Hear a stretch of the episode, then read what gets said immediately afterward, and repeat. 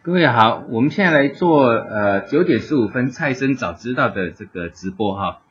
那入股方面，好像我们二月十一号讲的一路上来之后呢，到目前就是我讲到的强势共盘。现在大家看到的就是这个上证指数，上证指数呢哈，我们看到这个二月二十五号的那根长红呢，目前还在高档强势整理。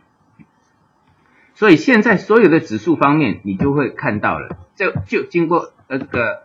二月二十五到今天呐，哈，就从二月呃二十五到今天，已经经过了一周的时间，这一周呢，短线又整理出一个形态来啊，就是这个形态。那这个形态就是说，你以这一周的低点啊，这个二月二十五号除外，哈，这几天一二三四根 K 线的低点。就是它的支撑，啊，因为我们讲到有时候你只要形态出来就可以判断，比如说我们讲到上证指数，啊，上证指数呢这边也盘出一个呃整理形态来了哈，所以我们把它这几天的一个低点画出来，那大约就是在二九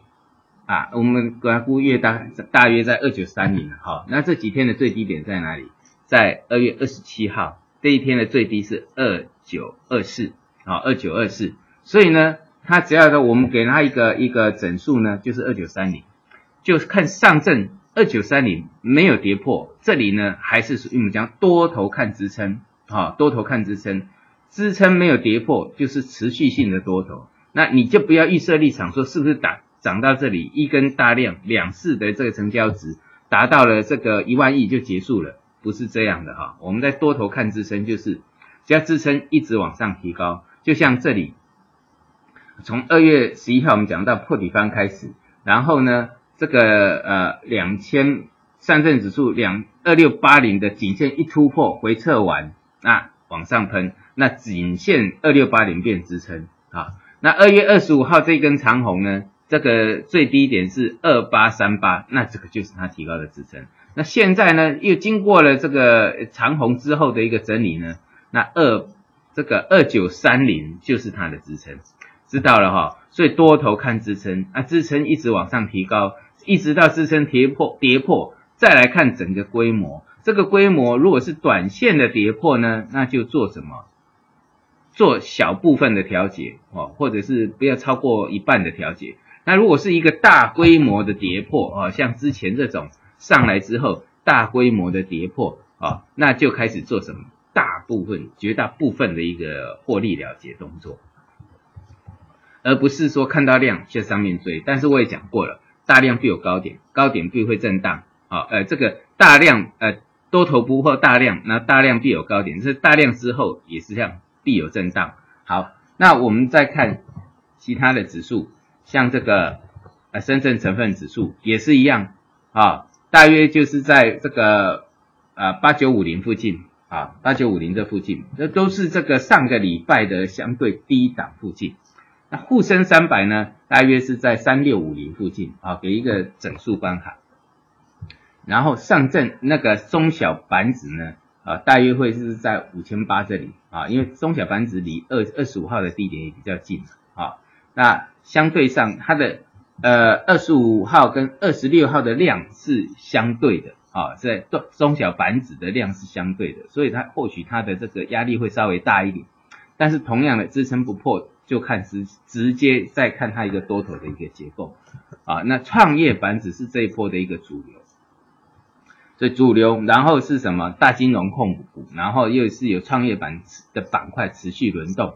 啊，现在很清楚了，就是这个结构。那创业板指呢？它的这个呃上周的低点也是在二十七号，是一五零三，那你就看一五零三就好了。再来就是最稳定的就是上证五零，好，上证五零的攻击是从一月十八号开始的，好，跟那个创业板指的破底翻是不一样，创业板指的破底翻是二月一号，上证五零是一月一月十八开始的，所以它是先推动的，哦，它先控盘上来的，啊，那所以呢要去创新高也是会由上证五零来做。这个控盘带动的，好，好，那我们再看上证，除了这个陆股指数之外，我们再看这个美国股市，像标普，我们就看标普就可以了。我讲过这个每一段时间它就会整理出来。之前我讲过看三日低点，它一直在守三日低点，好，就标普这个美国股市。那现在呢，呃，我们先看标普呢，它也整理出一个区间来了，啊，整理一个区间。那这个区间呢，已经大约有进入到两个月，呃，两个礼拜的时间。那你把这一条有一条线，你把它画出来，就是这一个区间的这个短线支撑。啊，这个短线支撑大约在二七啊二七七五啊二七七五，所以呢，美国股市就看标普的二七七五啊，这个跌破呢，那它的一个头部形态就会出来啊，那这个越来越明显，所以之前我跟各位讲到，我们走得很好，先不要看美国，自己先做好就好了。那现在美股的形态也出来了，它就有一个参考价值，到时候再来看这个美呃这边我们的一个结构上还是轮做。因为美股要看呢，通常入股会落后美股哦，在我过去的经验，入股会落后落后美股，所以等到呃这个美股真的转弱了，那我们这边因为主力才刚进去，才做价才做半个多月而已，所以呢，它的这个一般来讲，主力的做价都一个多月以上啊，所以它如果短期之内美国就转弱，那就还可以在这个入股上。你还可以再再去做这个类股短线的一个一个调节，好，那长线一样看支撑就好了。好，那我们看那个保险股是这一次我讲到大金融嘛，我讲到金融跟银行啊，金融跟银行，就像我上周讲的，我很多呃调节的 B 级基金都转到保险跟银行啊，结果保险跟银行上来啊，那比如说保险呢？也一样哈，就看这个上一周一个低点区，大约是在一五啊一五三零啊啊保险的指数啊保险板块的指数。那我们想说来看说这个中国平安，中国平安的这个支撑呢啊就在这个颈线嘛。啊，所以说六十六块半啊，那拉回的我们讲为什么要拉回找买点？呃拉回就是买，像那一呃二月二十五号中国平安也是带量突破啊，突破这个大颈线。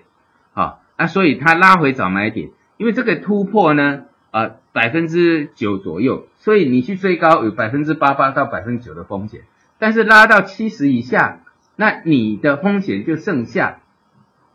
我们讲这个剩下这个三块到四三块到四块之间，啊，三块你最低还可以剩下两块多的风险，那平均就四块钱的风险，好了，七十块有四块钱的风险，也不过是百分之五以内。所以我们要看好风险的原因在这里。啊，这个股票我们在八月的时候在收呃在上一我上一公司收官之战啊，那时候讲到的买点大约是在啊五十八块钱左右。啊，最低还跌跌到五十六啊，那经过一段时间已经涨到七十块了啊，已经涨到七十块，那这种股票哈对长期投资人人而言随时是可以买的啊，那当然就是你用定期定额去买，因为长期来讲。保险跟金融要创新高的几率是相当高的，因为他们是被锁码的标的，好像银行股是不是？啊，银行股已经来到二月的什么套牢压力区了，那哎四大行也还没攻，啊，像那个民生银行就是市盈率、市净率都最低的民生银行也还没怎么动，那这个上周我们讲过了，哈，那今天早上时间不多，啊，这个有时有空晚上再讲，那。金融带动上来之后，你看这个多元金融也上来啊，多元金融啊，啊，这个多元金融都是整个由什么恒生电子带动的一个什么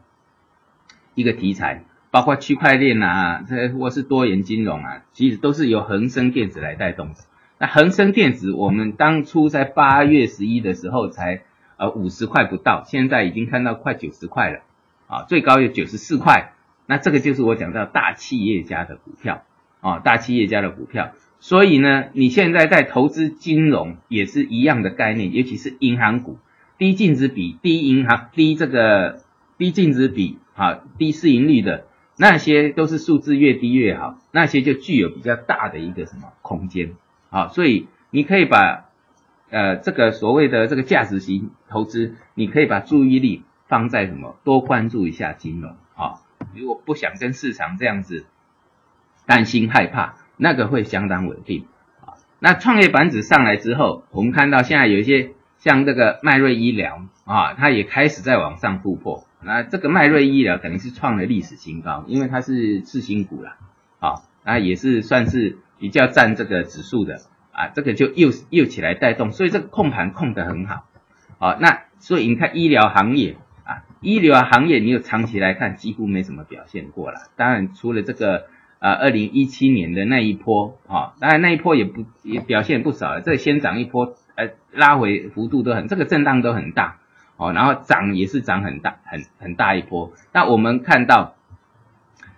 这个医疗行业呢，这一次是底部打完的突破啊，底部打完的突破，在过去的经验，你看像这种上涨的时间，从起涨到结束都是三个月以上啊，那种起涨，那二零一七年的七月涨到二零一七年的呃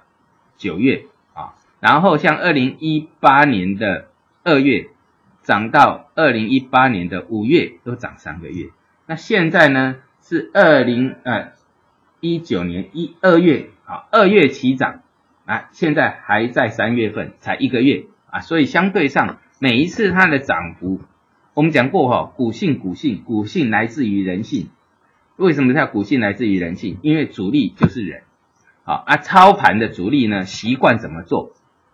那这个股价它的走势跟主力的固个性是差不多的，因为它习惯这么做，所以股性来自于人性，好，知道哈？好，那我们看这个，除了我们讲到比较强那个稳定的话，那你如果喜欢追逐强势股，像这一波就是北路医药开始起涨的，那北路医药呢，你要看的就是上周末的低点，啊，盘因为刚涨停之后，隔天拉出来的低点就是它的一个支撑。喜欢追逐强势股的，那刚转强的时候，你是可以酌量做的，但是你不要再涨了五根六根，像那种